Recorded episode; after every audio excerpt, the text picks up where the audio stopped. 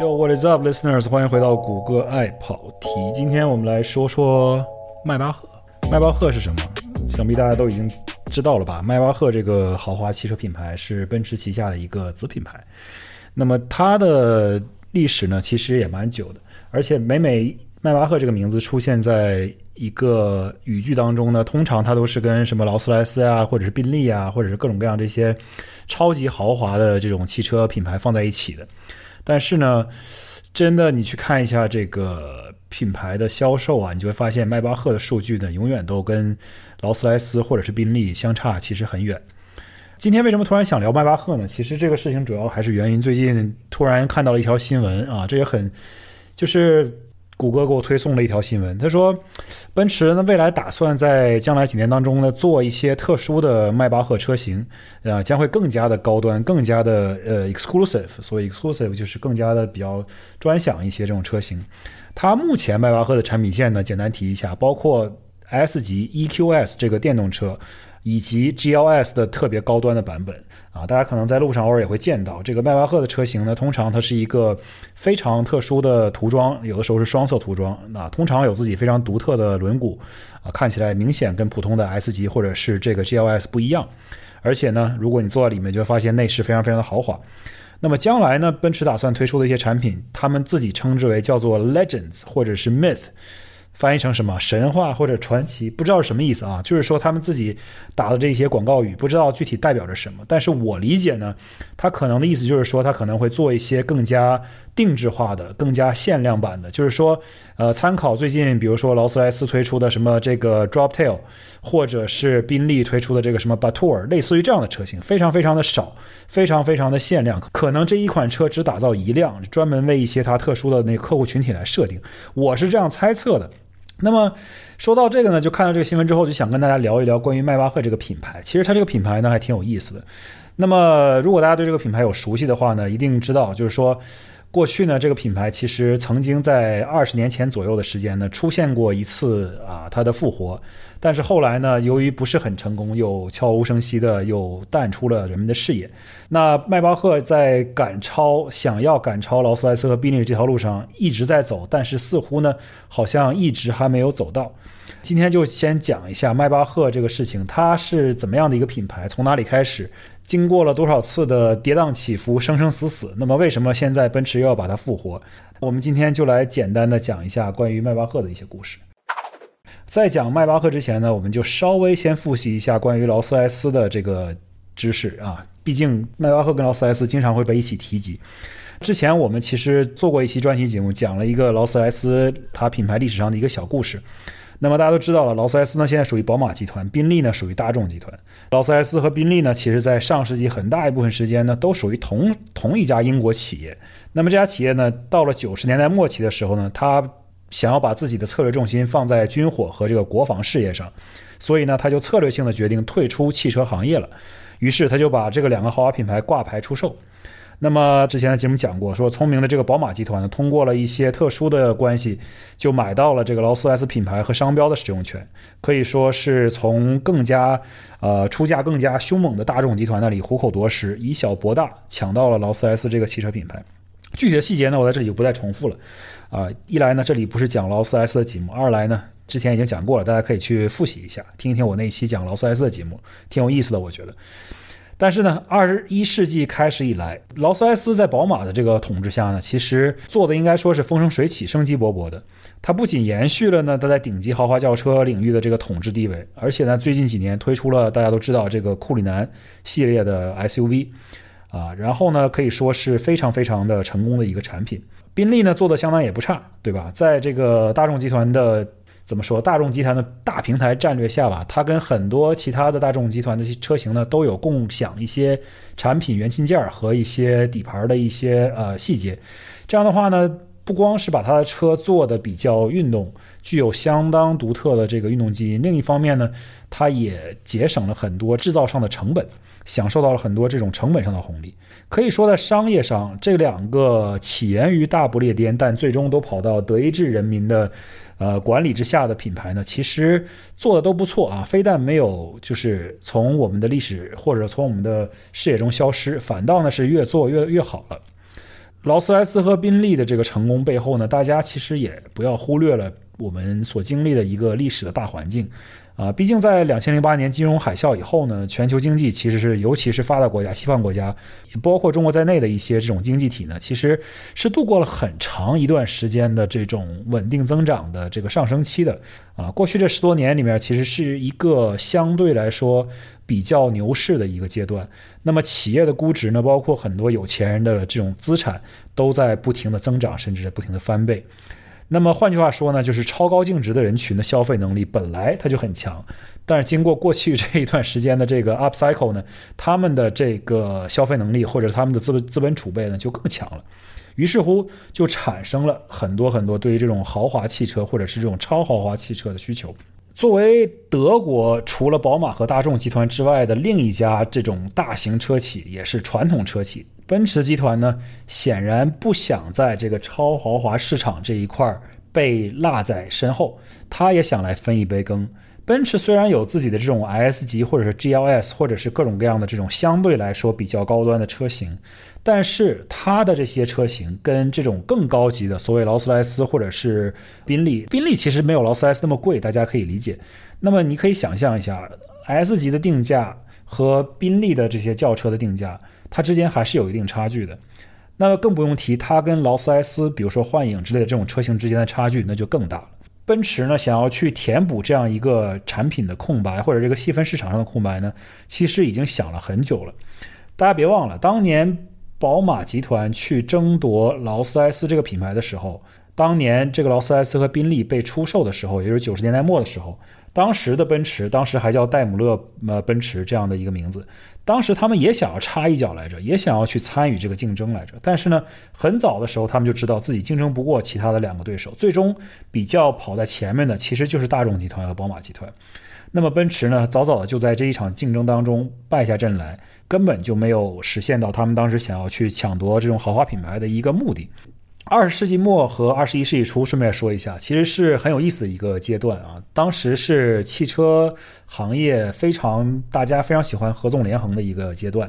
等于说是很多这种收并购活动非常非常活跃的一个时期。大家可以想象一下，当年戴姆勒奔驰与克莱斯勒合并，那福特呢收购了路虎和捷豹，通用呢入主了萨博。日产联盟雷诺，当时这个汽车行业啊，似乎都是围绕着这一种所谓的这 consolidation 这样的一个主题来进行。他们每一家车企都想要做大做强，都想要通过自己所有的产品线，那么可以纵向的占领不同的细分市场，甚至所有的细分市场；横向的，他们想要占领不同的这种全世界各个区域的这种市场。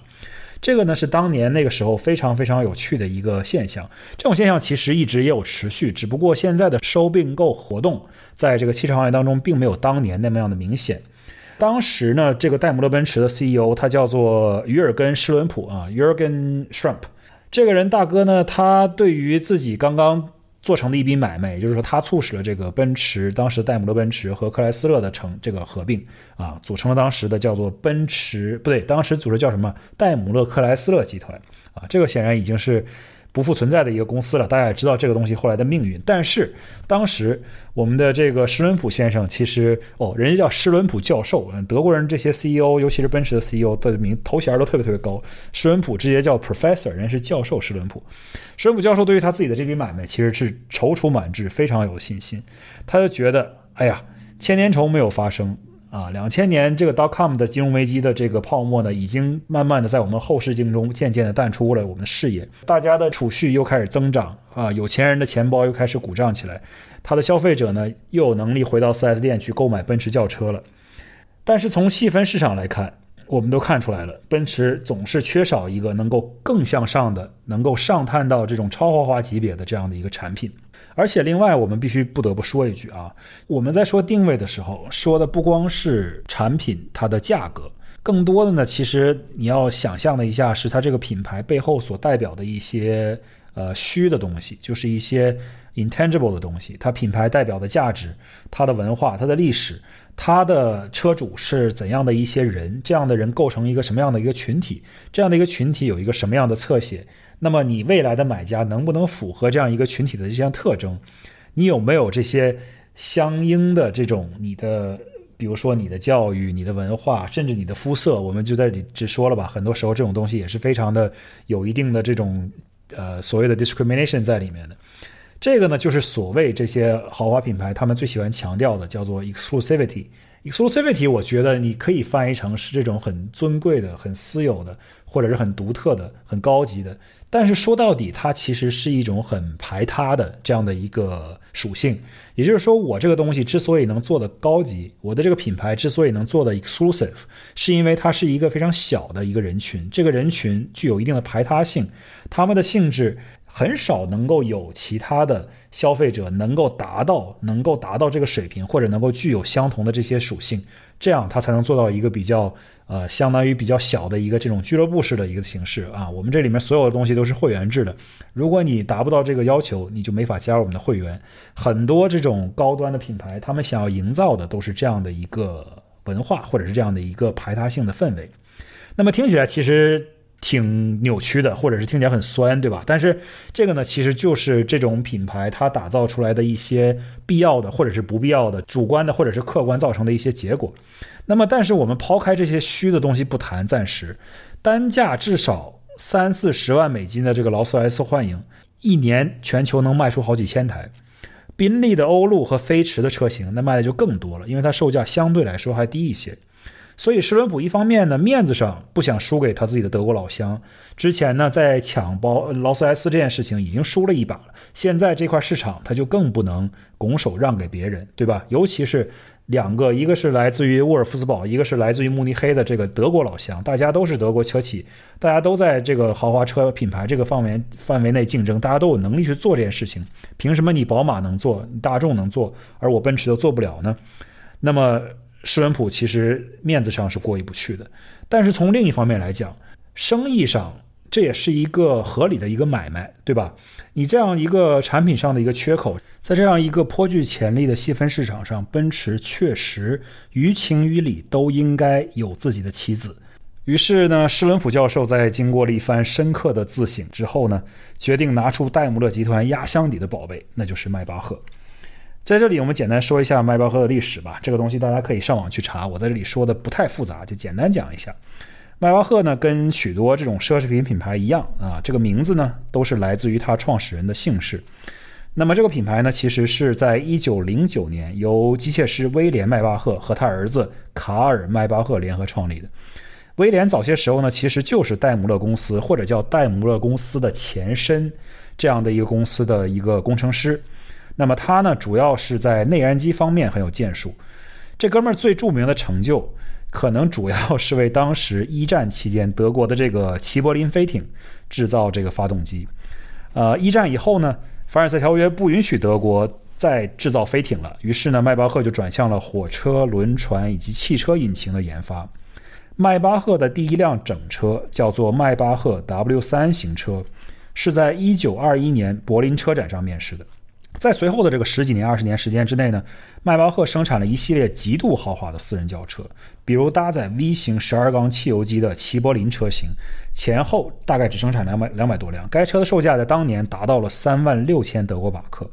那么在二十世纪三十年代初期，要知道这笔费用足以用来购买三幢独立式住宅。当时的这些车主呢，非富即贵啊，不乏各国的这些王公贵族。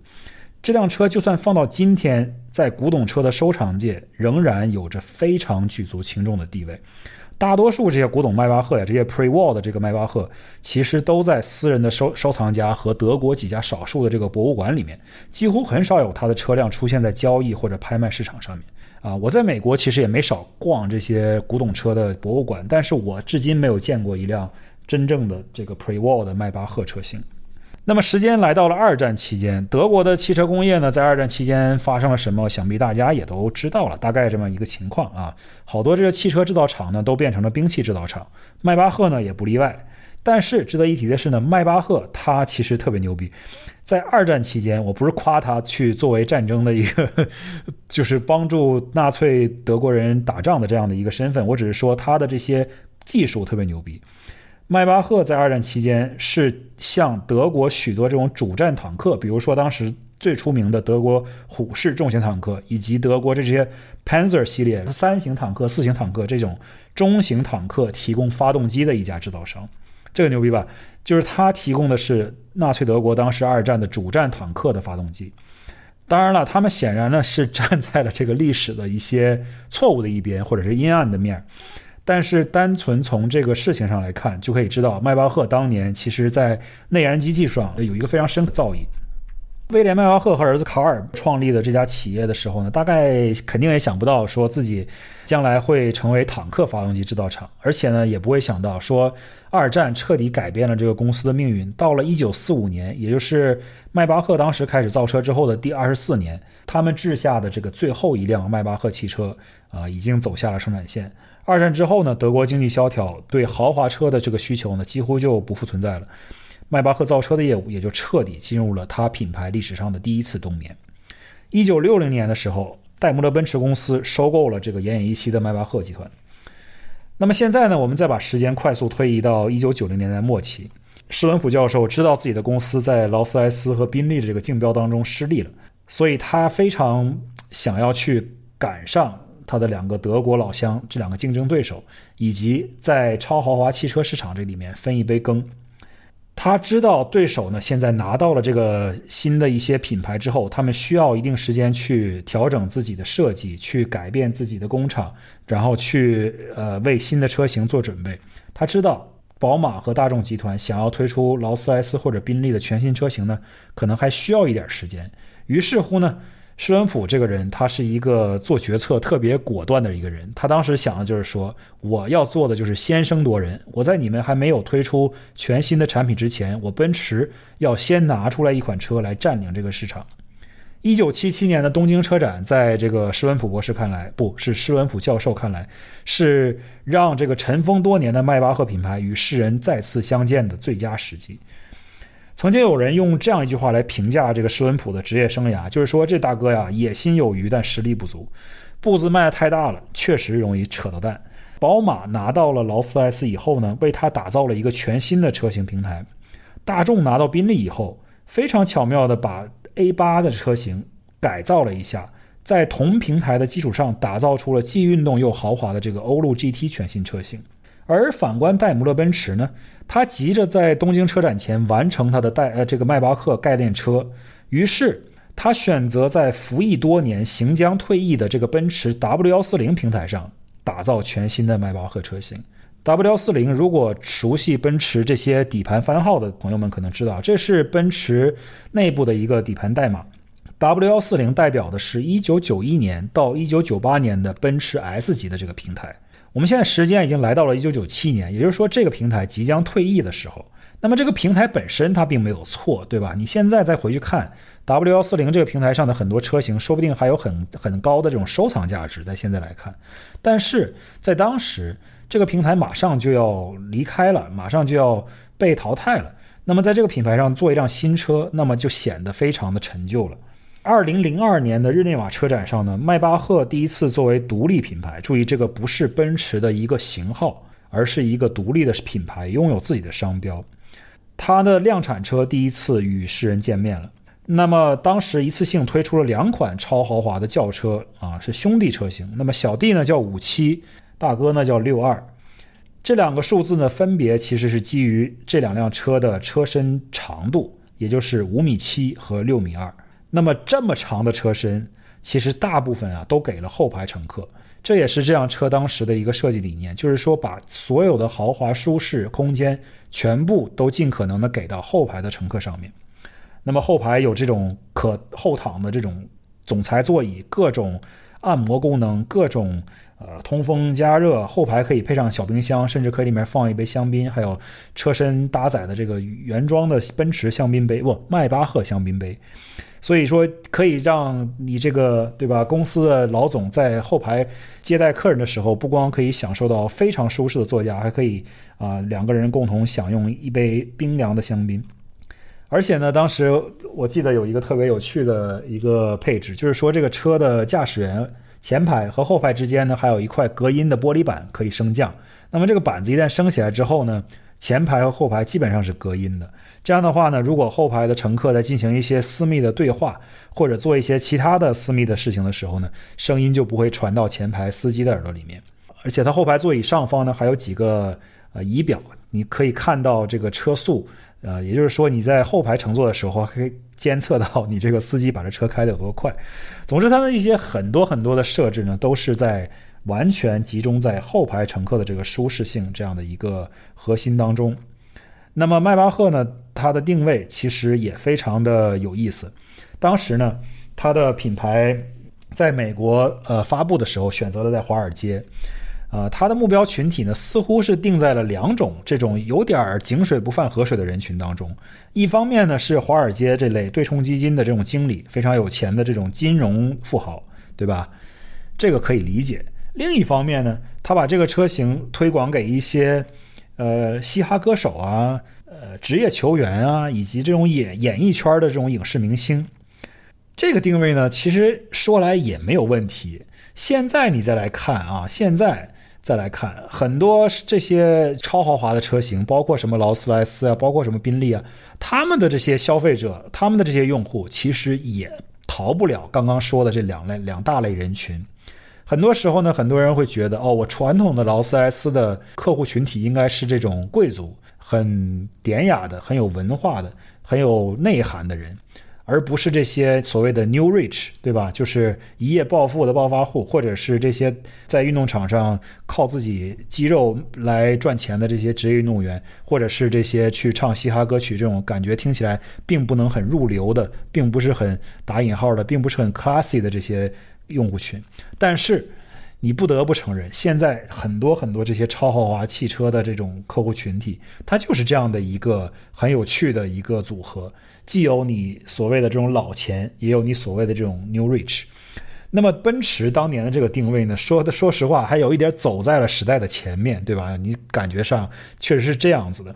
而且当时奔驰在发布的时候，邀请各路汽车媒体的记者来试驾这款汽车，但是呢，他说是叫试驾。但实际上，它只是一个试乘或者叫试坐，也就是说，他告诉这些记者说：“你们啊，我建议你们去坐后座，不用去坐前面，我们给你配专门的司机带你再到处走一走，这样让你彻底的感受到我们这个车为尊贵的车主打造的这种豪华的配置啊，让你在后排享受一下这种帝王的待遇。”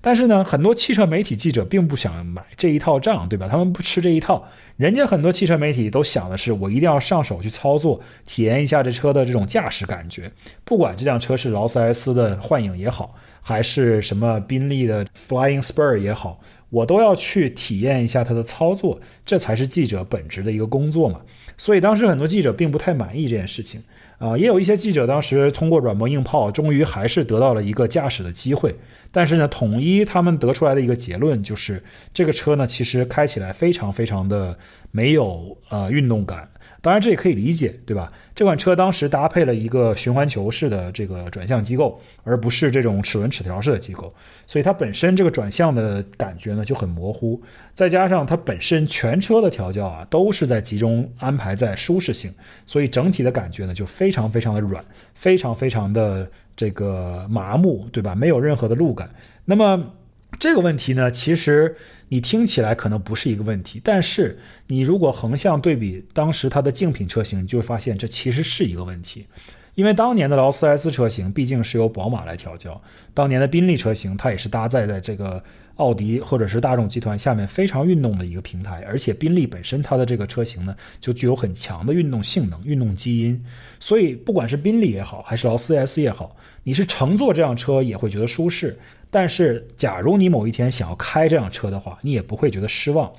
那么，迈巴赫显然就没有达到这样的一个标准。另外一个问题呢，就是它的设计。迈巴赫五七和六二的设计呢，就是让人一看就觉得它并没有任何的新意啊。明眼的人一看就知道，这个其实就是一个 S 型的车身，但是拉长了很多，变成了五米七或者六米二。同时呢。把 S 型把这个 S 级的这个前灯换掉，somehow 呢莫名其妙的就换了一套这个当年现代索纳塔的前灯在上面对吧？不信你去比较一下，迈巴赫五七六二这个前灯简直跟现代索纳塔的前灯一模一样。那么这个迈巴赫产品推出来之后呢，其实还有一个问题啊是更加严重的，那也就是说劳斯莱斯和宾利，他们两个有文化、有历史，对吧？有这种英国的这种皇室背书，对吧？尽管他们俩都被德国的车企收购，但是他们依然在英国有工厂。所有的这些劳斯莱斯或者是宾利车型，当年至少它依然是从英国的这种呃生产线上下线的。而且更重要的是呢，劳斯莱斯和宾利他们延续的非常好。在二十世纪，除了经过一些战乱的期间有停止的这个时间之外呢，这两个车企、这两个品牌并没有大段的时间中断过。他们的车型呢一直在推陈更新，所以说它的客户也是非常延续的。那么它的忠实的客户群体一直有保持下来。那么迈巴赫就不一样了，对吧？同样是这种剑指超高端豪华车型的迈巴赫呢，大家也知道了，它从二战之后到一九九七年复活这段时间是完全几乎不存在的，离开了德国，甚至很少有人知道迈巴赫这个品牌，没有人知道它的历史。假如你这个人想要去上网查一下，Google 一下这个迈巴赫的品牌历史。你就会发现，他当年为一战的时候生产这个飞艇发动机，以及二战时候帮纳粹德国生产坦克发动机的这些历史，所以他的一些这种历史和文化以及品牌的联想呢，就本身就不是特别的积极。所以说呀，你要想从零一夜之间冲到一百，一口就吃成一个胖子，这个呢，恐怕是打造超高端奢侈品牌的一个大忌。打造这种超高端奢侈品牌啊，都需要很长很长时间的积淀，都是一个厚积薄发的过程。另外，大家不要忘了，迈巴赫五七和六二当年售价三十六万美金左右起，高配的车型差不多要五十万。更有甚者，他们推出了当年这一款限量版的敞篷车型，叫做 Lando Late。这款车型啊，甚至可能要到一百多万美金的售价。比起劳斯莱斯的幻影还要更加昂贵，那么这个定价呀，可以说是相当的异想天开了。果然不出所料，迈巴赫五七和六二车型非常非常严重的失败了。他们自身产品力不足，再加上两千零八年的金融海啸，这款超高端豪华轿车可以说一出生就直接走进了自己的灵堂。在金融危机余波未平的二零一零年，劳斯莱斯一年仍然能够卖出两千多辆，而迈巴赫在这一年全球就只卖出了可怜的一百五十七辆车。就算再豪华，再怎么手工打造，如此少的一个销量也是不足以维系一个品牌独立生存的。于是，终于在二零一一年，那么戴姆勒奔驰宣布停止对迈巴赫下一代车型的研发。现有的所有车型卖到二零一三年后将会停止销售。其实呢，迈巴赫可能都不是于尔根·施伦普职业生涯唯一的一个失利。在他的任内收购的这个微型车品牌 Smart，其实也是一个很失败的案例。这些品牌层面的失利呢，可能都算不上他职业生涯最大的污点。他最大的一个败笔啊，还是要算在奔驰和克莱斯勒的合并。啊，这一桩买卖呢，当年被这个施伦普称为天作之合。这两家公司最终也在2007年不欢而散。